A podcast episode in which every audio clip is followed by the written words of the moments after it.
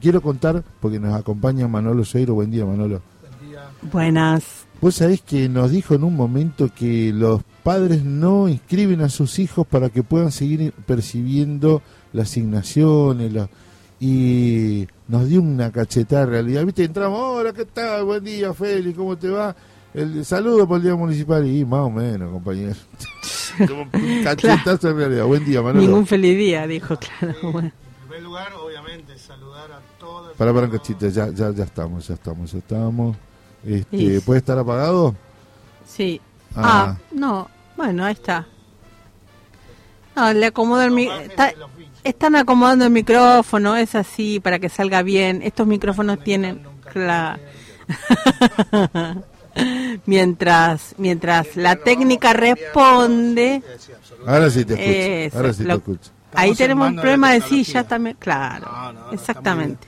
No, saludar a todas y todos los compañeros y compañeras y compañeros de- municipales, no solamente de la capital, de la provincia, de todo el país, un universo de trabajadores que eh, claramente tienen una deficiencia estructural en términos Increíble. de salario, Mm, condiciones increíble. de trabajo, increíble, increíble, y le cabe a todos. ¿eh? Debe ser uno de Este, los últimos convenios colectivos de- de- de- del universo. Es que no hay, entonces cada municipio, digamos, esta es una de las Ah. cuestiones que planteábamos en la Verde Blanca, la necesidad de tener una paritaria federal, este, digamos, provincia, municipio, para poder, digamos, de alguna manera regularizar, o por lo menos establecer que superen los dos salarios mínimos que en muchos Claro. casos están Qué percibidos. buen punto que plantea. Eh, te saco de tu tema, pero qué bueno que lo plantees ahora.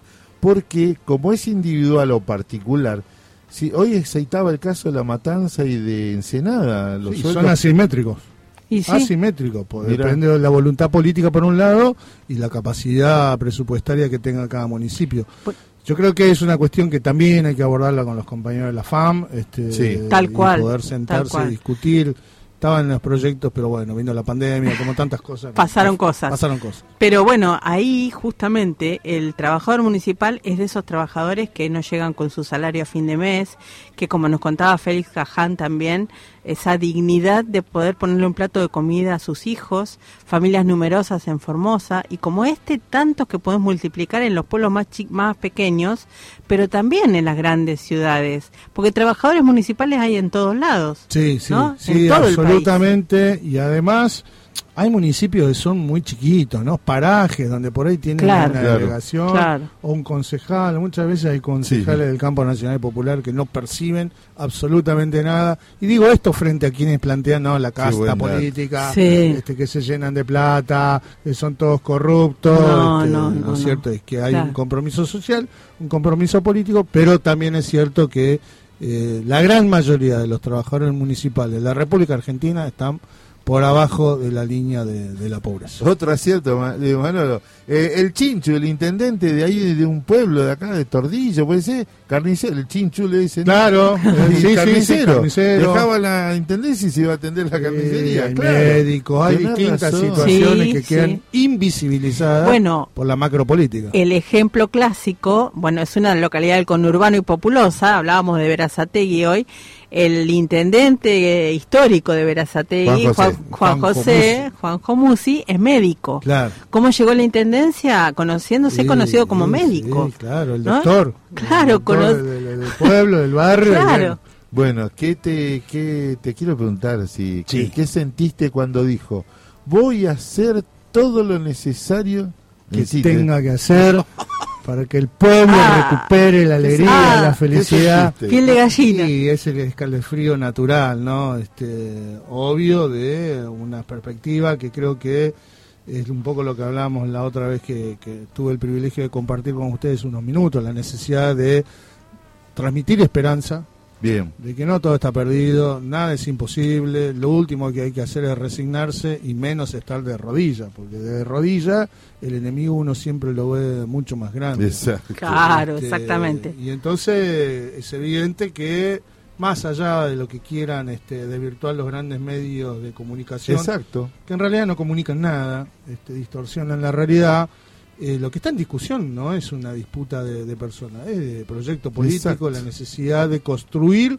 una propuesta política en la etapa que está atravesando la Argentina, la región, con lo que pasó el domingo pasado, este, el torneo metalúrgico que vuelve por tercera vez a, conducir o va a conducir los destinos de, una república hermana como la de Brasil. Este, y son tensiones, creo que es un espejo muy bueno que hay que analizar y observar lo que generó el proceso de Brasil, que no está ajeno de que intenten que transitemos las mismas tensiones en la, en la Argentina.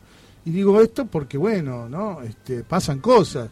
Yo la verdad que el sábado a la mañana veía como eh, José Luis Esper se lanzaba su candidatura a gobernador de la provincia de Buenos Aires en un boliche en Palermo. Ah, mira vos, qué lindo, ¿no? Yo creo que son estas cuestiones que, ah. que empiezan a, demostrar, y prometiendo bala para todos y para todas. y bueno, sí, claro. Yo creo que son las primeras cuestiones este, que no pueden pasar por desapercibido.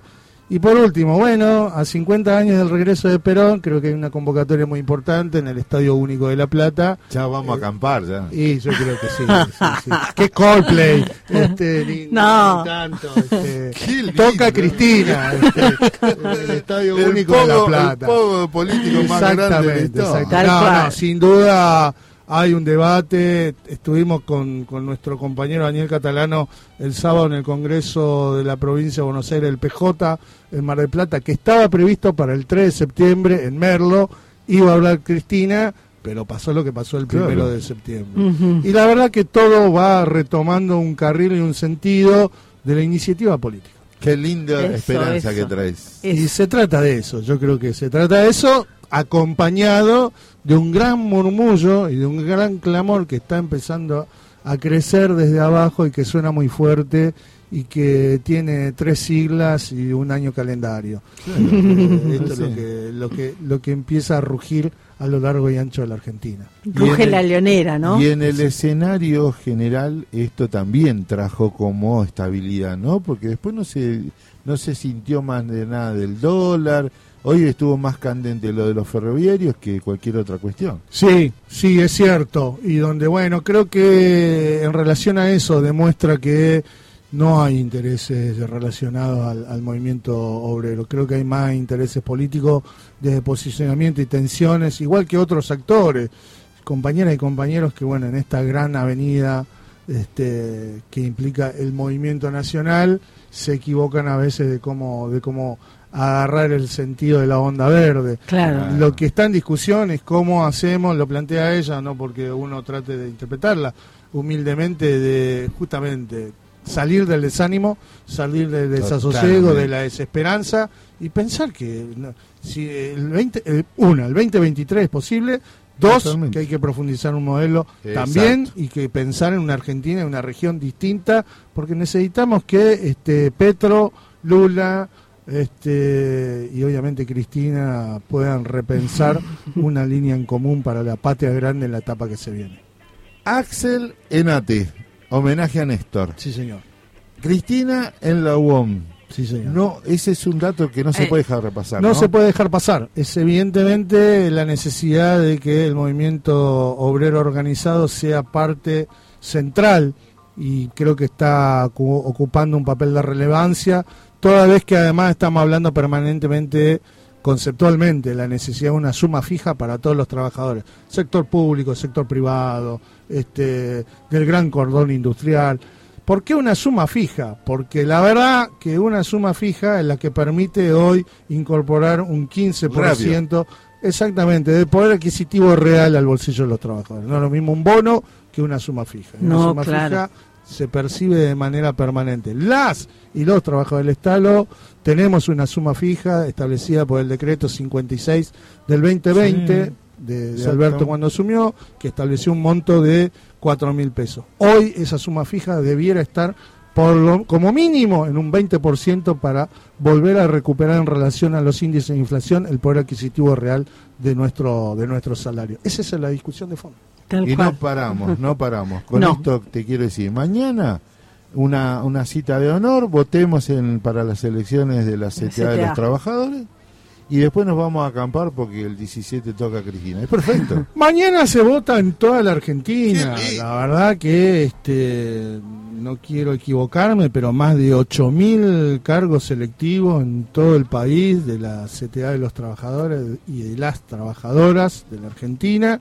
Este, y con una propuesta de conducción que, bueno, que de alguna manera en esta etapa supera la crisis de, la fractura del 2010, llevamos 12 años de aquella fractura y sin lugar esta central a través de la lista 10 que encabeza Hugo Yasky, Edgardo Llano, el Tanito Catalano, este, a nivel nacional, se reproduce a lo largo y ancho del país con propuesta concreta de comisión ejecutiva, comisiones regionales, de compañeras y compañeros comprometidos de las organizaciones gremiales, territoriales, cooperativas.